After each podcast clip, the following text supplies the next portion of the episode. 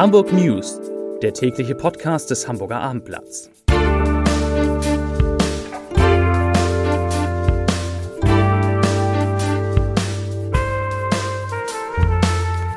Herzlich willkommen. Mein Name ist Lars Heider und heute geht es um die Impfung der Studierenden in Hamburg und die Pläne der Universität für das Wintersemester. Weitere Themen: ein Warnstreik bei Airbus, ein Drogentaxi in Eppendorf und im Hamburger Süden geht auf den Straßen fast nichts mehr. Dazu gleich mehr. Zunächst aber wie immer die Top 3, die drei meistgelesenen Themen und Texte auf abendblatt.de. Auf Platz 3 Corona-Inzidenz in Hamburg stagniert 20.000 neue Impftermine. Auf Platz 2 auf den Straßen im Hamburger Süden geht fast nichts mehr. Und auf Platz 1 Rudertrainer. Wenn es so weitergeht, gibt es auf der Alster bald Tote. Das waren die Top 3 auf abendblatt.de.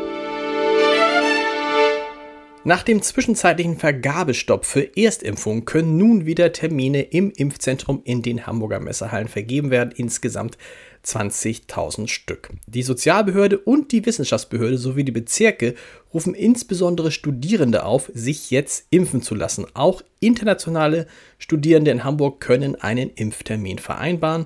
Sie werden geimpft, überwiegend mit den mRNA-Impfstoffen von BioNTech oder Moderna.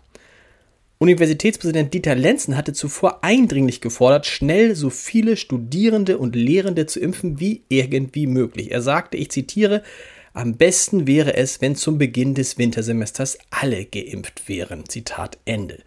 Die Uni plant dann zum Beginn des Wintersemesters Einlasskontrollen an ihren Gebäuden. Wer an Präsenzvorlesungen teilnehmen wolle, müsse geimpft, genesen oder getestet sein. Auch das hat Lenzen gesagt. Und ich zitiere nochmal. Das hilft vielleicht auch, Impfverweigerer vom Sinn einer Impfung zu überzeugen. Wir müssen Anreize schaffen. Die Teilnahme an einer Präsenzvorlesung kann so ein Anreiz sein. Die immer noch bei einigen vorhandene Auffassung, dass es keine Privilegien für Geimpfte geben sollte, ist falsch. Zitat Ende von Dieter Lenzen. Mehr zu dem Thema hören Sie unter www.abendblatt.de slash podcast. Heute wurden in Hamburg 28 neue Corona-Infektionen gemeldet und damit genauso viele wie am Mittwoch vor einer Woche. Damit bleibt der Inzidenzwert mit 9,1 Neuinfektionen je 100.000 Einwohner in den vergangenen sieben Tagen, ich kann es bald singen, auf, den, auf dem Niveau vom Vortag. Die Unternehmensverbände in Schleswig-Holstein und Hamburg rechnen im Zuge der Corona-Krise nicht mit einer verspäteten Pleitewelle von großem Ausmaß. Die norddeutsche Wirtschaft sei insgesamt mit einem blauen Auge durch die Pandemie gekommen, wobei es von Branche zu Branche sehr unterschiedlich aussehe. Das sagte UV Nord-Präsident Philipp Moormann. Hotel, Hotellerie, Gastronomie, Werft und Luftfahrt seien schon sehr stark betroffen infolge der Regulierung. Viele andere Branchen hätten die Krise aber auch gut gemeistert.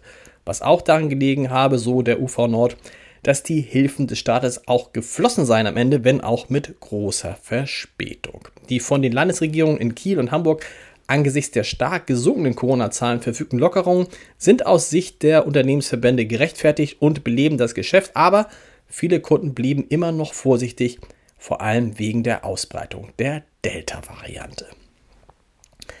Erneut hat die Hamburger Polizei ein sogenanntes Drogentaxi aus dem Verkehr gezogen. Fahnder beobachteten im Eppendorfer Weg einen Dealer, 35 Jahre alt, der in seinem Wagen Rauschgift an einen 19 Jahre alten Abnehmer verkauft hatte. Im Zuge der Aktion konnte rund ein halbes Kilo Marihuana sichergestellt werden. Das Prozedere bei diesen Drogentaxis ist immer das gleiche. Der Wagen hatte vor einem Altbau in Eppendorf angehalten, dann stieg ein junger Mann in das Fahrzeug und setzte sich auf den Beifahrersitz um kurz danach mit einer Portion Marihuana wieder auszusteigen. Zur Wirtschaft. Zum zweiten Mal innerhalb von zwei Monaten haben Airbus-Beschäftigte in Hamburg öffentlich gegen den geplanten Konzernumbau des Flugzeugbauers protestiert. An der von IG Metall und Betriebsräten organisierten Kundgebung vor dem Airbus Osttor in Finkenwerder nahmen heute rund 1000 Menschen teil, so viele wie es unter Corona-Bedingungen durften. Anstatt als größter europäischer Luftfahrtkonzern zu einer Stabilisierung der Branche beizutragen,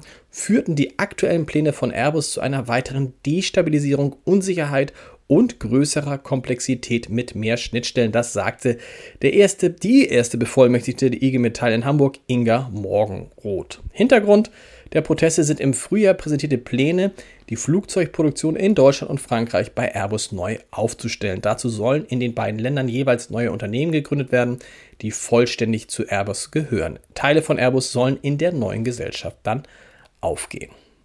Auf den Straßen im Hamburger Süden geht im Moment so gut wie gar nichts mehr. Zu den Baustellen an Winsener und Staderstraße kommen jetzt die Rückstaus der Baustellen Neuländerstraße und an den Elbbrücken hinzu. Die vorgesehenen Ausweichstrecken sind oft überlastet. Jetzt fordern erste Politiker, einzelne Baustellen zu stoppen und zu einem späteren Zeitpunkt wieder anzugehen. Zum Schluss, wie immer ein Tipp, aber kein Podcast-Tipp diesmal, sondern was anderes. Sollen Kinder und Jugendliche denn nun gegen das Coronavirus geimpft werden oder lieber nicht? Vor dieser Entscheidung stehen derzeit viele Eltern, denn eine allgemeine Empfehlung, die gibt es noch nicht. Hamburgs Sozial- und Gesundheitssenatorin Melanie Leonhardt und der Kinderarzt Stefan Renz wollen am Donnerstag, also morgen, im Rahmen eines Instagram-Videos auf die wichtigsten Fragen der Hamburger eingehen und ihnen Orientierung geben. Interessierte können bereits heute über den Instagram-Kanal der Sozialbehörde ihre Fragen einreichen. Wer eine Mail schicken wollte, möchte, kann das auch unter socialmedia.soziales.hamburg.de. Da kann man eine kurze Frage hinschicken. So, und ich wünsche Ihnen jetzt einen schönen Feierabend. Heute Abend nicht vergessen, Dänemark gucken. Dänemark gegen England, ein tolles zweites EM-Halbfinale. Und wir hören uns morgen wieder um 17 Uhr mit den Hamburg News. Bis dahin. Tschüss.